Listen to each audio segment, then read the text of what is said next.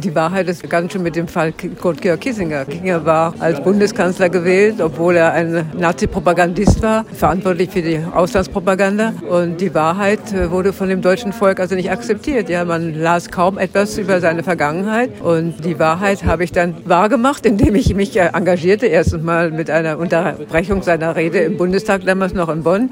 Und dann eben die Ohrfeige, die ich ihm gegeben hatte, 1968. Das ist eine Wahrheit, die natürlich mit Dokumenten auch, ist ganz klar. Wir haben niemals jemanden angeklagt im Prozess, auch in Köln, ohne die Wahrheit. Das heißt, die Wahrheit sind die Dokumente, die muss man haben. Aber die Wahrheit ist nicht immer von allen akzeptiert. Ja, aber Sie haben sich eingesetzt auch und Sie haben wahrscheinlich auch viel mitgemacht. Auch Ihre Familie hat Ihnen so den Rücken freigehalten, damit Sie auch, Sie mussten viel unterwegs sein. Ja, also ich hatte eine wunderbare Schwiegermutter. Ich sagte Ihnen ja, sie hat in Deutschland studiert und sprach Deutsch und war sehr liiert mit meiner Mutter auch und sagte, sie hatte mich sofort akzeptiert, eine Deutsche, nicht Jüdin und die war wunderbar und hatte sich natürlich, ist mal nieder mit Arno damals noch, hauptsächlich Arno, wenn ich auch in Südamerika war, aber sie war also, hatte natürlich auch Angst, dass mir das passieren kann. Ich meine, ich hatte Gefahr, wir waren Gefahr, aber sie war eben für die Schwiegermutter wunderbar, ja.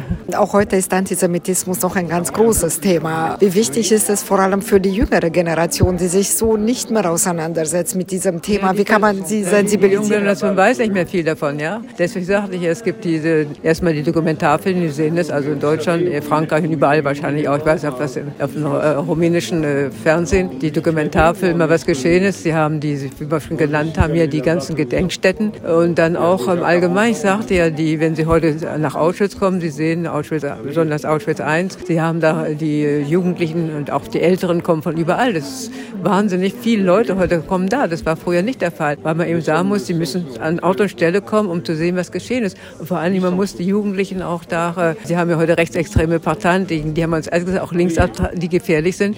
Und deswegen sollte man versuchen, die Jugendlichen also an Ort und Stelle zu haben, wo diese, diese äh, Verbrechen geschehen sind. Denn ich meine, man kann die Zukunft nicht voraussehen, ja, aber sie wissen ganz genau, was passieren kann. Weil viele, wahrscheinlich viele Jugendliche im Krieg in der Ukraine haben nicht verstanden, was das sein kann, ja. Also ich bin eine Generation Kriegsgeneration, ich weiß, was der Krieg bedeutet. Und lässt man heute vielleicht die Jugendlichen erziehen, sich gegen den Krieg zu stellen, aber es ist natürlich sehr schwer und äh, die Professoren, die Lehrer sind dafür wahrscheinlich sehr gut, denn sie können natürlich, aber heute auch, sagte ich ja schon, die Kurse im Allgemeinen, was so Holocaust anbetrifft, äh, wird nicht so sehr, es gibt heute andere Probleme, für die Jugendlichen besonders, ja.